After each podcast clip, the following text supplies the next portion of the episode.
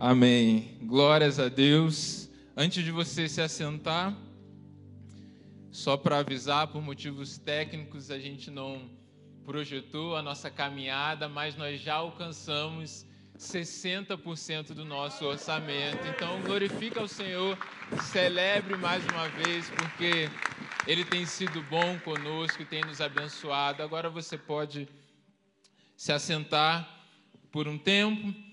E eu gostaria já então que, diante dessa palavra dada pelo nosso pastor, você já abrisse a sua Bíblia no livro de Gênesis.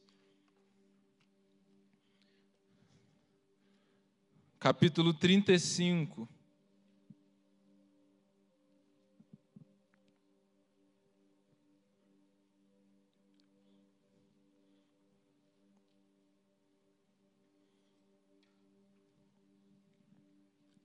Nós vamos estar lendo do versículo 16 ao 18.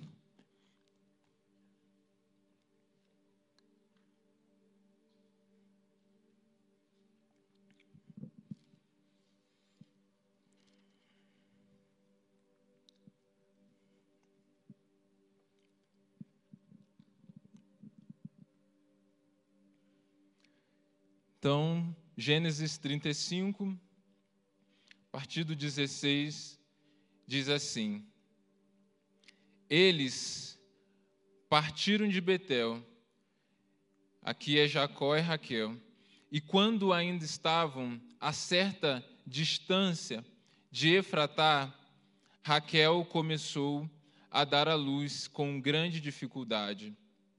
E enquanto sofria muito, tentando dar à luz, a parteira lhe disse: não tenha medo, pois você ainda terá outro menino. Já a ponto de sair-lhe a vida, quando estava morrendo, deu ao filho o nome de Benoni. Mas o pai deu-lhe o nome de Benjamim. Assim, morreu Raquel e foi sepultada junto do caminho de Efratá, que é Belém. Amém. Até aí. Então esse texto ele nos narra a história, um momento muito específico na vida de Raquel e de Jacó. A maior parte da história que nós vemos sobre Jacó está antes aqui desse período. E nos nos próximos capítulos se começa a história de José por longos capítulos. E muitas vezes, quando nós lemos esse texto, o Antigo Testamento tem muitos nomes de cidade, nomes de pessoas, genealogia, e talvez você já tenha lido esse texto várias vezes, assim como eu, e por muito tempo ele passa despercebido mas um dia Deus ele iluminou esse texto aos meus olhos e eu fui prestar um pouco mais de atenção, investigar melhor e essa palavra falou poderosamente ao meu coração. Raquel, há um tempo atrás, ela clamava por um filho. Ela não tinha ainda nenhum e Deus então é, permite com que ela tenha José. Ela é abençoada com esse filho e ela ainda não estava satisfeita. E ela pede então que pudesse ter mais um filho. E aqui nessa história, após Jacó se reconciliar com Esaú, acontece esse momento aonde Raquel está grávida e diante de toda essa realidade do parto, aquilo que é um momento de grande expectativa, né? Quem aqui tem filhos sabe, é um momento de alegria, momento onde estamos ali, é o sonho, né, de muitas pessoas. Eu me lembro, né, há 11 meses atrás passei por essa experiência junto com a Jaqueline. Agora a Bianca já está aí correndo para todo lado na igreja, mas o parto ele é recheado dessa expectativa. Mas algo começa a dar errado ali naquele momento. Algo começa a sair de controle. E Raquel passa a ter muitas dores nesse parto, a ponto de que ela começa a desconfiar que talvez não vai dar certo. E a parteira que está ali, ela diz: Olha, você vai ter sim outro menino. Mas Raquel, ela não resiste a esse parto e ela acaba morrendo. Só que antes ainda de Raquel morrer, ela toma uma decisão, e uma decisão muito importante. E é sobre essa decisão que nós vamos estar pensando aqui nessa manhã. Raquel, naquele momento de dor e sofrimento, ela coloca o nome no seu filho e ela chama o menino de Benoni. E aí você pode pensar assim, mas nome, né? Às vezes a mãe gosta daquele nome. O que, que você tem contra esse nome? Cada um tem o seu gosto. Você pode achar um nome bonito, o outro achar o um nome feio e vice-versa. Mas a questão aqui não é se o nome ele era bonito ou se ele era um nome feio. A questão aqui é o significado desse nome. Benoni significa o filho da minha dor. Benoni significa o filho da minha tristeza. Benoni significa o filho do meu pesar.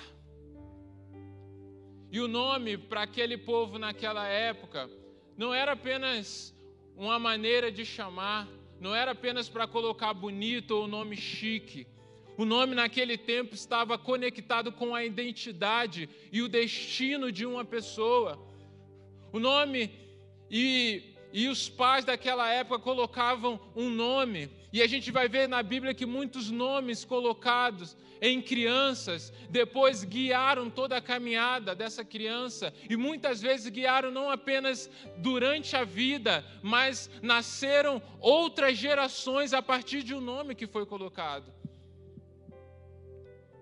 É por isso que Deus, muitas vezes, quando se manifestava na vida de alguém, mudando a rota, ajustando a identidade, dando um novo destino, Deus ele mudava o nome.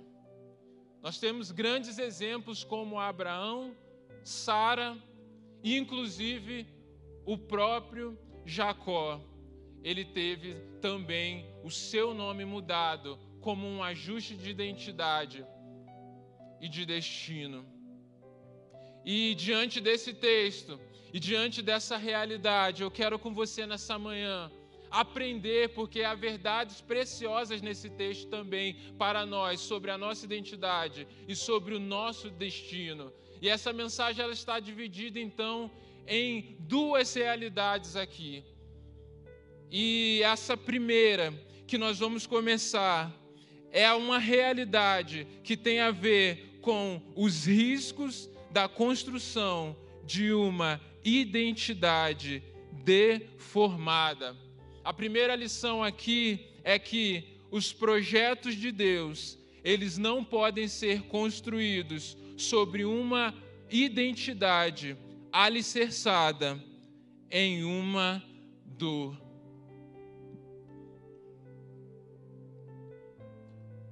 O menino aqui, ele não sabia quem ele era. O menino aqui, ele é um recém-nascido.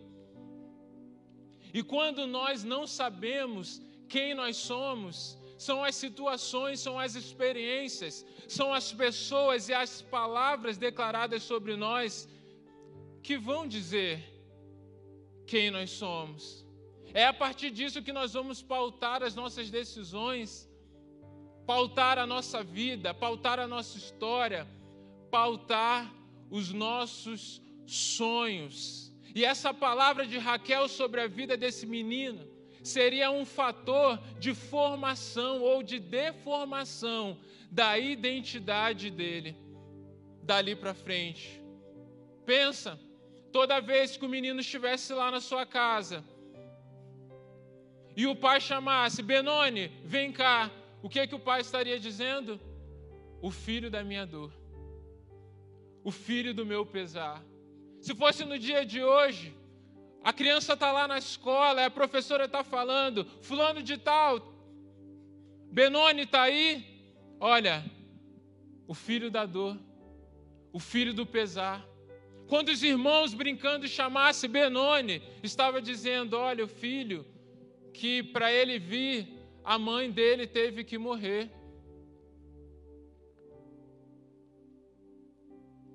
E para dificultar ainda mais a história, irmão de José, um filho amado pelo pai, viver à sombra de uma comparação. Essa palavra que Raquel dá a esse filho, esse nome, traria um peso. Seria como uma mochila pesada que ele teria que carregar, talvez um sentimento de culpa, porque quando ele nasceu, trouxe dor à sua mãe, uma dor para a morte. E não apenas uma mochila pesada sobre o passado, mas um sentimento de dívida. Porque se Raquel morreu, se a minha mãe morreu, agora eu preciso dar conta, agora eu preciso corresponder, agora eu preciso fazer alguma coisa, eu preciso dar certo para provar que a minha vida valeu a pena uma identidade deformada a partir de um peso e de uma dívida em cima de uma criança que ainda não sabia quem ela era. Mas quantas vezes conosco também não é assim? Talvez só de colocarmos alguns exemplos aqui, você também já esteja lembrando de palavras de situações, de experiências que você viveu e que talvez você também seja essa pessoa que está pautando a sua vida num alicerce de dor, num alicerce de tristeza, num alicerce de culpa, tentando corresponder à expectativa ou tentando provar que você não é aquilo que disseram ao seu respeito. Se há algo nesse sentido ainda na sua vida, hoje é um tempo de cura, eu creio. Eu creio que Deus não te trouxe aqui por acaso, e Deus não está nos trazendo essa mensagem por acaso. Eu creio que nessa manhã Deus está derramando um bálsamo de cura. Porque quando a nossa identidade ela está alicerçada em uma dor, aquela dor se torna um memorial. E aí, quando a dor ela se torna um memorial na minha vida, sabe o que acontece? Deixa eu pegar isso aqui. Você sabe que tudo que eu vejo eu pego, né? Isso aqui é um memorial da dor. E aí, quando eu tenho um memorial da dor na minha vida, ela não passa. Porque eu vou para um lado, eu tento fazer uma coisa, eu vivo a vida, mas de repente eu me defronto de novo com aquilo, e aí eu lembro: aquela pessoa que fez isso vai pagar. E aí eu vou, dou mais uma volta, mas eu coloquei na minha casa aquele memorial, e aí, não, mas porque eu nunca vou esquecer aquilo que eu passei. Eu dou voltas nas minhas, eu dou voltas na minha vida. Mas porque eu não me libertei ainda desse memorial, dessa ferida, aquilo não passa. Aquilo se torna um ressentimento. Toda vez que eu estou num, na mesma situação ou em uma situação parecida, aquilo dói de novo, porque a dor seria se tornou um memorial como seria também na vida de Benoni. Uma vida sendo chamado a partir de uma dor. Mas não é só que a dor não passa. Eu também não passo da dor. Eu também fico preso na dor. Deus tem coisas novas para a minha vida, Deus tem desafios à minha frente. Mas quando eu estou de frente com essa situação, eu falo: ah, eu já confiei uma vez, agora? Não, agora eu não confio mais. Não, eu já tentei uma vez e não deu certo, agora nunca mais conte comigo. Aquilo que era uma dor ou uma experiência que eu poderia superar se tornou uma barreira entre aquilo que eu vivo hoje e o futuro de Deus para minha vida, o próximo passo de Deus para minha vida. Mas por que é tão fácil eu ficar preso nesse memorial de dor? Porque eu não chamo de memorial. Sabe o que é que eu chamo? Eu chamo de segurança. Não, é a minha segurança. Eu não posso me expor eu vou me machucar de novo se eu for. Eu não posso mais confiar em ninguém, eu não posso mais abrir o meu coração para se machucar de novo.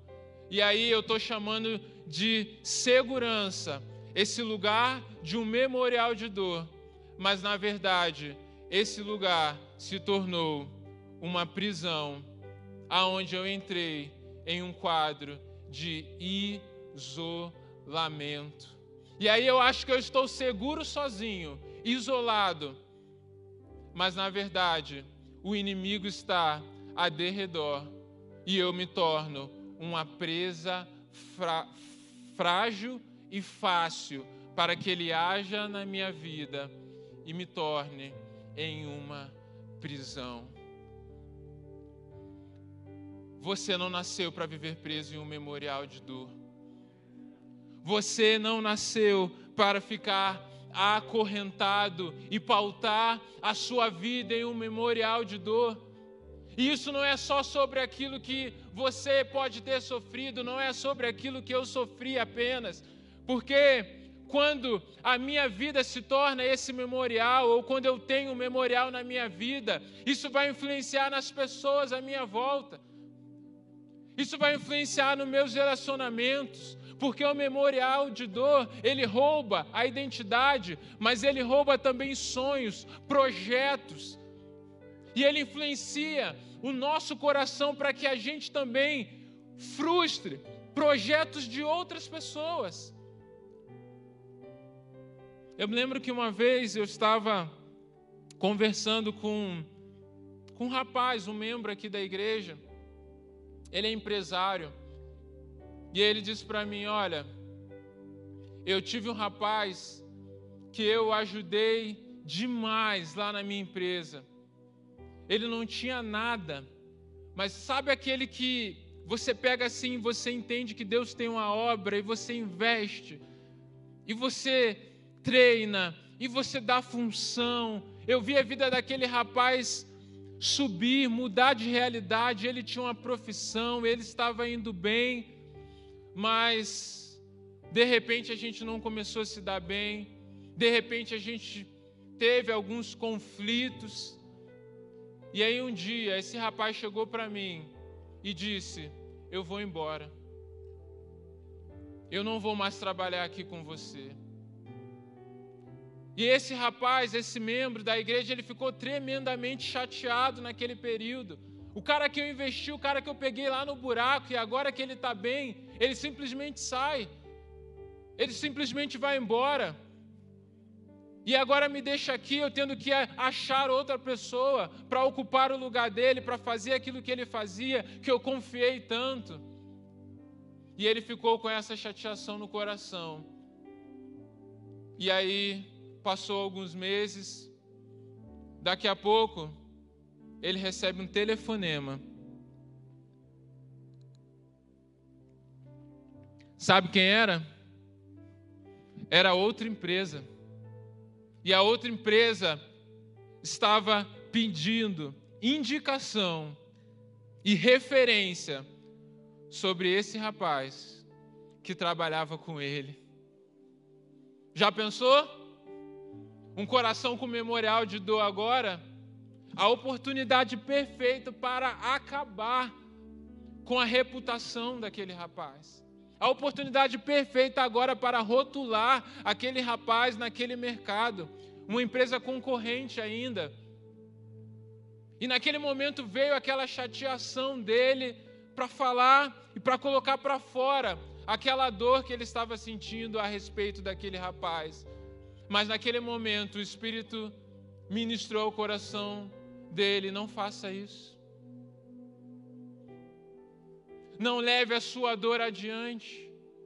Não rotule uma pessoa a partir de uma experiência ruim que ela teve com você, mas não significa que esse rapaz será um fracassado para sempre na sua vida e que ele não pode dar certo naquele lugar. E ele lembrou das coisas boas, dos bons momentos, do quanto ele abençoou aquele rapaz, mas o quanto aquele rapaz foi bênção e foi também um bom profissional ali na vida dele, na empresa. E então, ele dá esse relatório ele dá boas referências, referências honestas sobre esse rapaz, para que esse rapaz pudesse ser contratado e ser bênção também em um outro lugar, em uma outra empresa, mesmo que fosse concorrente dele. E aí, talvez a gente pense assim, ele estava libertando o outro de um rótulo, mas não apenas isso, ele estava libertando a si mesmo de uma semente de dor que poderia virar um câncer e adoecer a sua alma. Quando ele faz isso, ele está liberando, mas ele liberta a si mesmo de quê? De ficar competindo, de talvez pensar assim: agora eu, eu vou provar que eu sou melhor do que ele que foi para lá, ou então ele poderia fazer o quê? Reproduzir com novos funcionários, com outras pessoas que caminham com ele, aquele mesmo comportamento. Quando alguém estivesse crescendo, ele ia falar assim: o quê? Opa, uh -uh, eu já vi isso acontecer antes.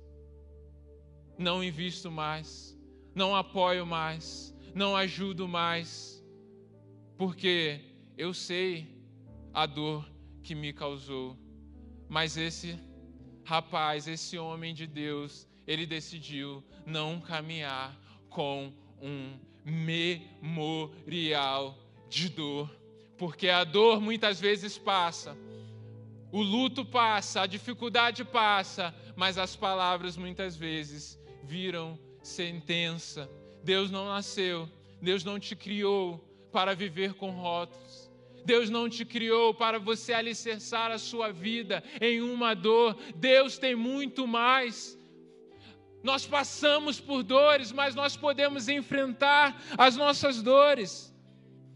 Não chame uma prisão de segurança. O barco, ele está mais seguro no porto do que em alto mar. Mas o barco, ele não foi criado para o porto. O barco, ele foi criado para o mar. Um pássaro por um momento, o ovo é um lugar de segurança.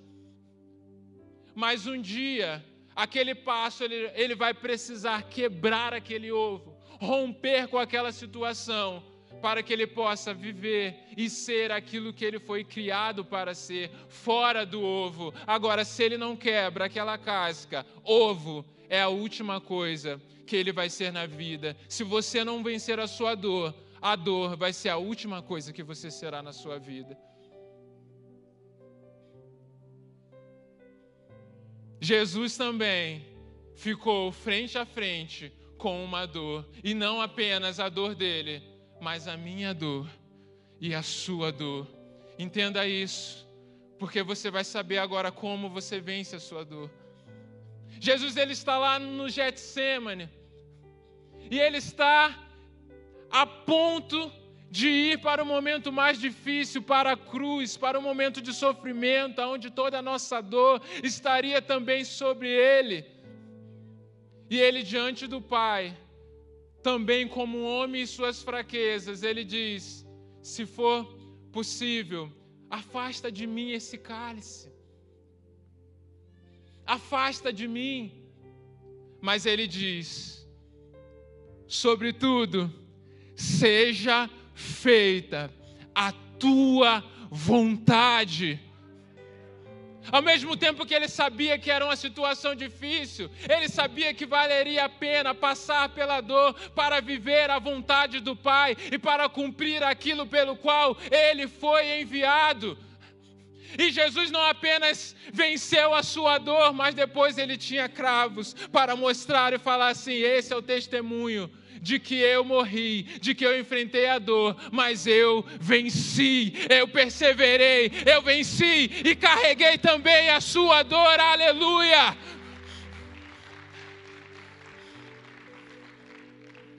Jesus carrega a minha dor e a sua dor, não para garantir aqui na terra uma vida sem dor, porque ele mesmo disse: No mundo terei aflições. Jesus venceu e carregou as nossas dores, para que nele nós tivéssemos um projeto maior do que a nossa dor. Eu não sei qual é o nome da sua dor, eu não sei qual é o tamanho da sua dor, mas eu sei de algo: o projeto de Deus para a sua vida é muito, muito maior, infinitamente mais Receba isso em nome de Jesus e creia.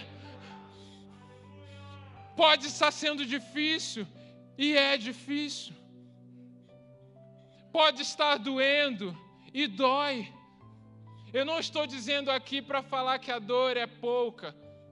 Eu não estou dizendo aqui para falar que é fácil. Não.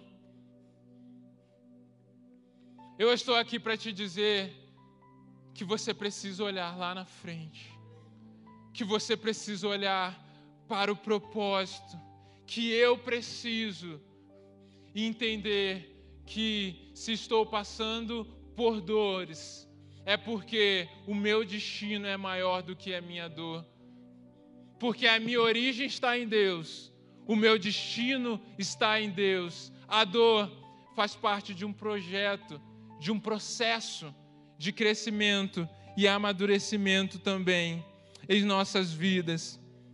Eu creio que será assim na sua vida, porque a promessa para o nosso processo de dor é: eu estarei convosco todos os dias.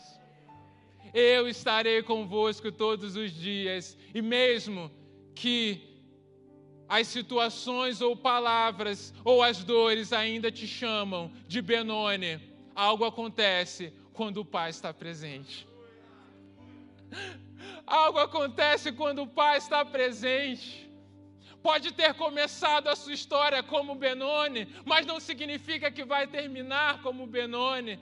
E aí eu já enxergo e já começo a segunda realidade na vida desse menino.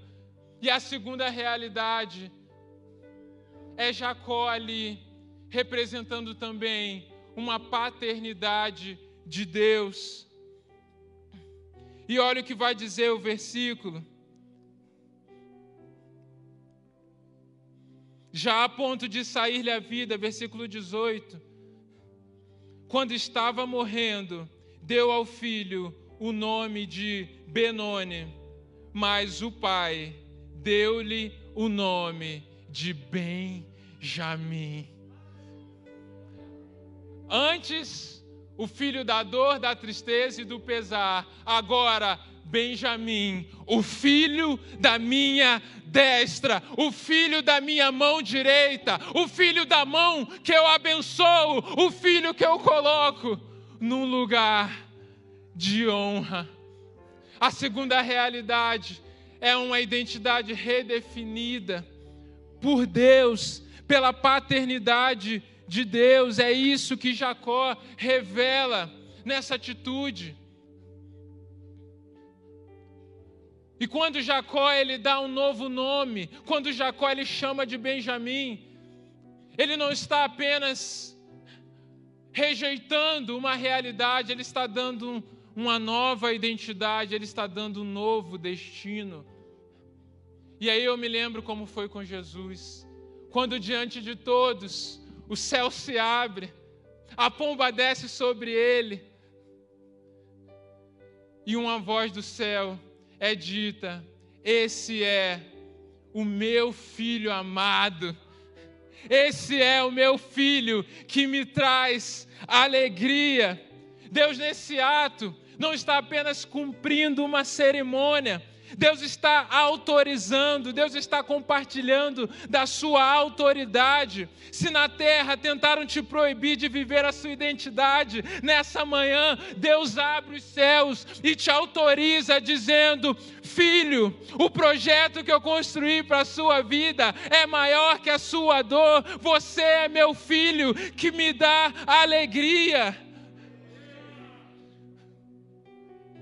Às vezes nós ficamos pensando e nos perguntando como é que Deus ele se relaciona com políticos corruptos? Como é que Deus ele se relaciona com um ladrão, com um assassino? Como é que Deus pode se relacionar ou usar, por exemplo, Fernandinho Beiramar? Mas aí é que está.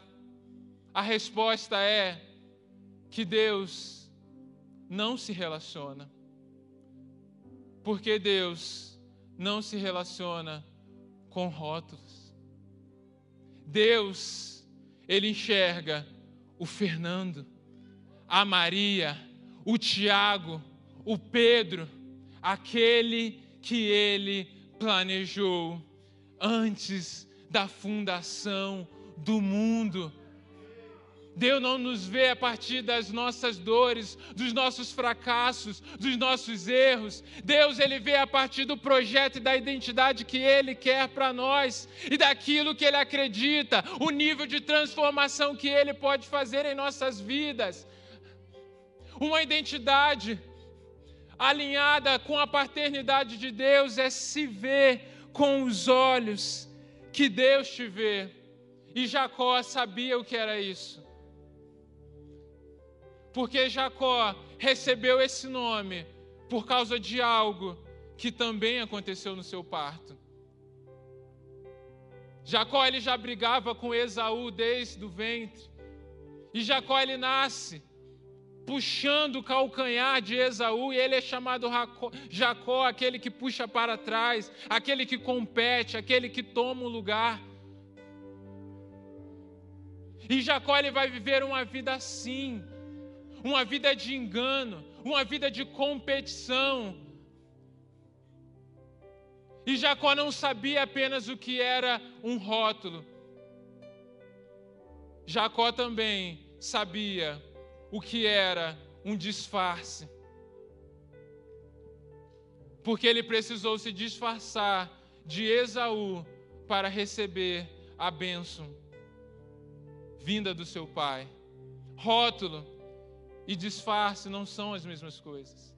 Rótulo é a marca que colocam em você para que você pareça para as pessoas pior do que verdadeiramente você é para Deus.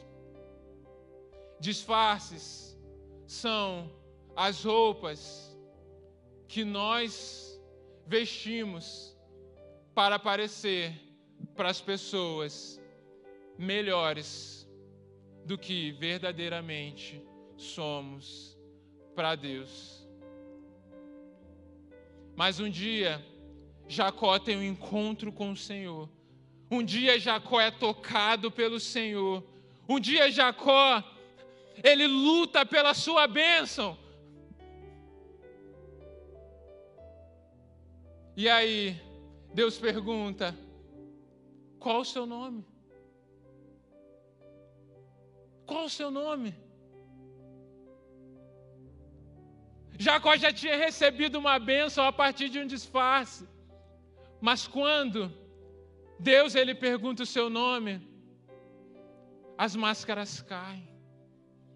Não dá para responder com um título. Não dá para dizer eu sou pastor. Não dá não dá para responder com diplomas, não dá para responder com a reputação. Quando Deus pergunta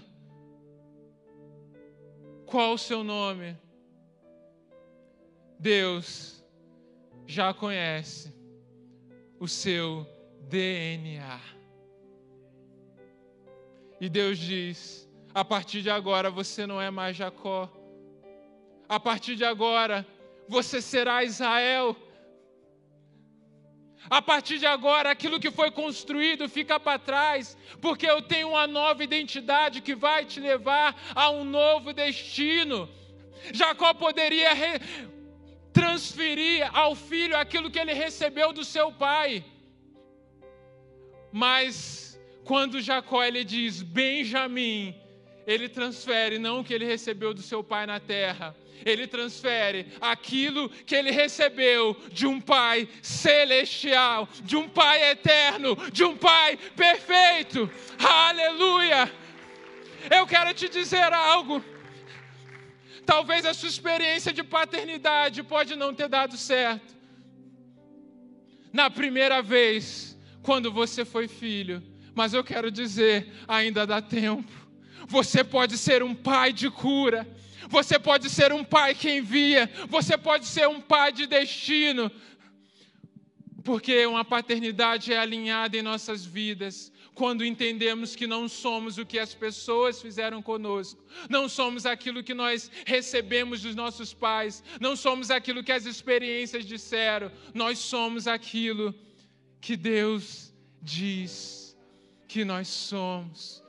Nós temos uma identidade curada, tratada, nós somos aceitos por Deus e somos abençoados também pela sua mão direita.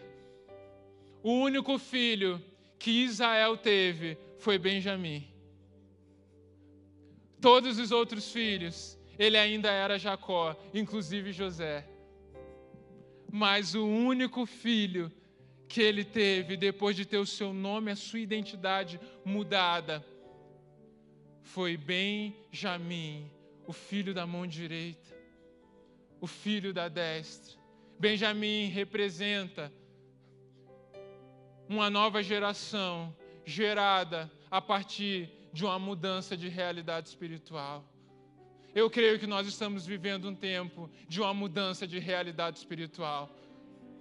Eu creio que nós estamos vivendo um tempo de identidade, DNA firmado em Deus, quando tudo que é externo se abala, o que fica é aquilo que nós estamos fundamentados. Isso serve não apenas para nós de maneira individual, mas para nós também como igreja, como corpo de Cristo, porque nós também temos um DNA de Deus como igreja. Nós também somos a igreja dele, nós somos filhos dele. E no nosso caso específico, um DNA, uma verdade cravada em nosso coração, uma igreja cheia do Espírito Santo. E se temos uma identidade que Deus já nos disse, não precisamos das roupas de Esaú. Não precisamos do cheiro de Esaú. Não precisamos competir contra alguém, porque o foco não é ser reconhecido, o foco é ser autêntico.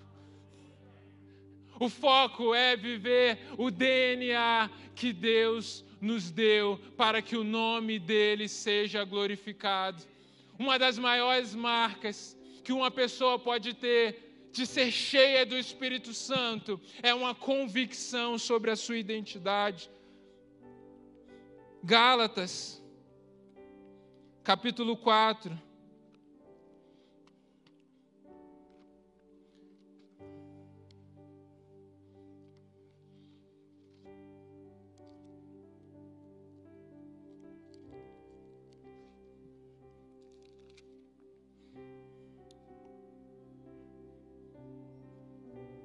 Versículo 8.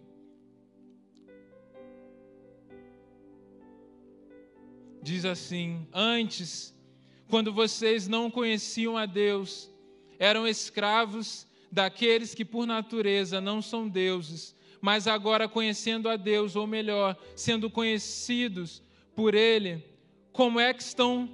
Aliás, espera aí. Aliás, volta, volta no versículo 4. Já estou lá na frente. Versículo 4 mas quando chegou a plenitude do tempo, Deus enviou seu filho, nascido de mulher, nascido debaixo da lei, a fim de redimir o que estavam sob a lei, para que recebêssemos a adoção de filhos. E porque vocês são filhos, Deus enviou, preste atenção nisso, Deus enviou o Espírito de seu Filho ao coração de vocês, e ele clama: Abba, Pai. O Espírito não é uma energia, o Espírito não é um vento, o Espírito pode ser simbolizado por vento, fogo, azeite, pomba, mas o Espírito Santo, ele é uma pessoa. O Espírito Santo, nós nos relacionamos com ele. O Espírito Santo pode te trazer um arrepio, mas ele é mais do que isso. Ele pode ser entristecido, ele fala, ele nos conduz, ele convence. O Espírito Santo tem característica de uma pessoa. E em meio a todas essas características, o Espírito Santo, ele tem um clamor. Ele clama. Ele não apenas fala, mas ele clama. E o texto que nós lemos diz que ele clama: Aba, Pai. Aba, Pai. Aba, Pai. Sabe quando você está diante daquela situação e aí vem a vozinha, Benoni. Sabe? Sabe aquela lembrança? Você é Benoni. Aquela experiência que pega você, Benoni. Aquela falha, aquele erro que você cometeu e se sente indigno e tem vergonha, que vem e diz: Benoni.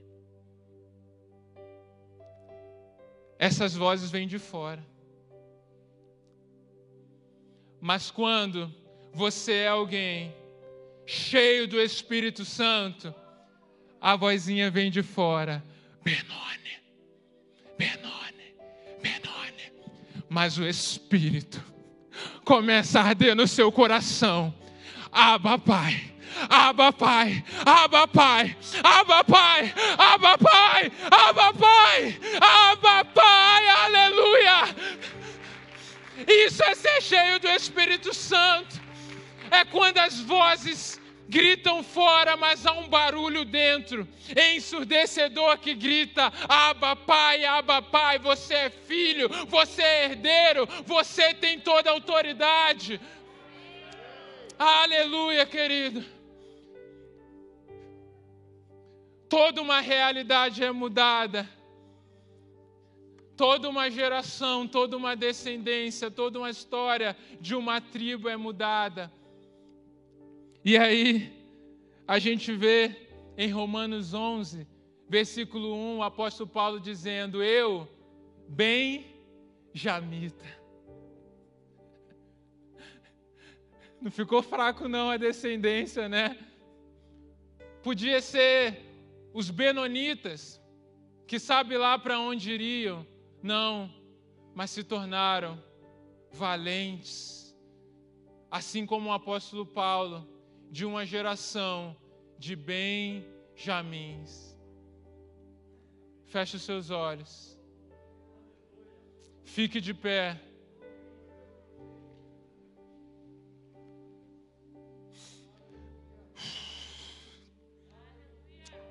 Querido, o Espírito Santo está aqui. Querido, a mão direita de Deus está cruzando a igreja nessa manhã, levantando uma geração de Benjamins, homens valentes, homens que têm autoridade, homens que sabem que são filhos, homens que se colocam em uma posição de honra, Talvez até hoje aqui ainda há coisas que dizem que você é Benoni. Não é sobre apenas saber que você é filho de Deus, é saber que tipo de filho você é. Você já sabe que é filho. Mas talvez você ache que é aquele filho que está lá no canto, aquele filho da tristeza, aquele filho que traz vergonha, aquele filho que não tem autoridade, que não tem lugar ao lado do pai. Talvez você possa dizer: Eu sou quem Deus diz que eu sou, mas você não sabe o que Deus diz que você é. E aí também não adianta nada. Querido, de olhos fechados, feche os seus olhos agora. Deus está dizendo que ainda há alguns Benones, filhos que ainda não venceram a dor, o fracasso, as palavras, os rótulos, filhos que ainda estão vivendo no oculto, nos disfarces, nos segredos. Mas nessa manhã, Deus chama novos benjamins aprovados por Deus.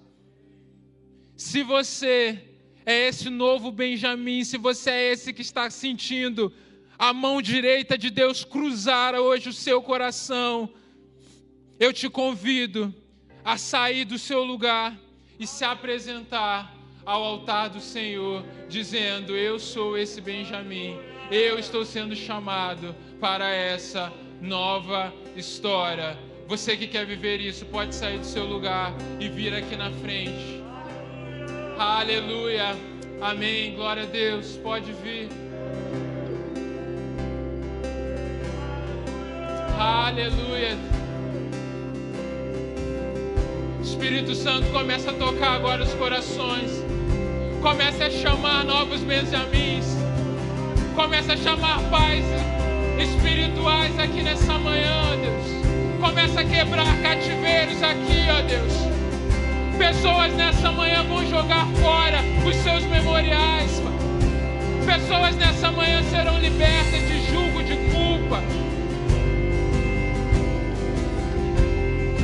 Não permita que nada te prenda hoje.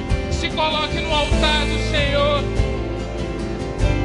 Receba a bênção dEle, receba a autoridade que Ele tem para a sua vida.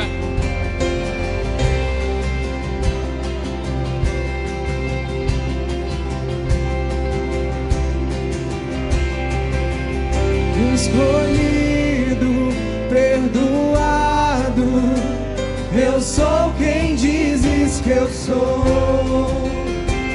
és por mim até o fim. Eu sou quem dizes que eu sou. Escolhido, perdoado. Eu sou quem dizes que eu sou.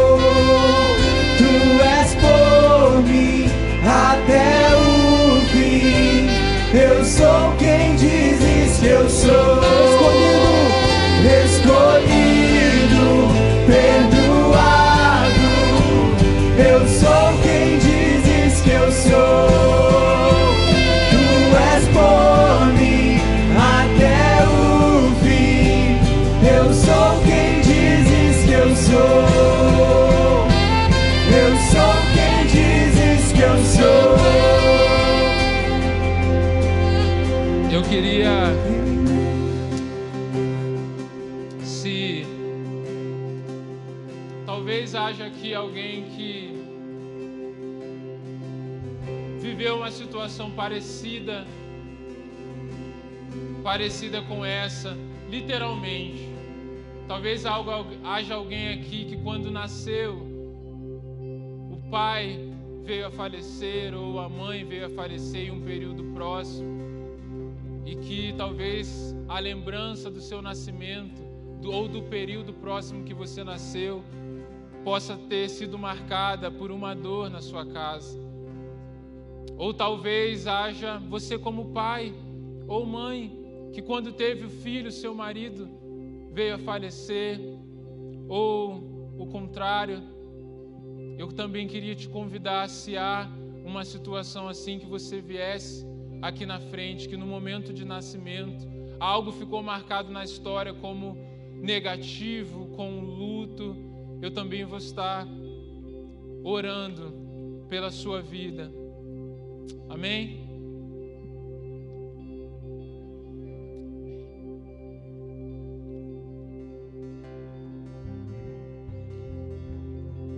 Pai, nós recebemos, ó Deus, essa palavra, Deus.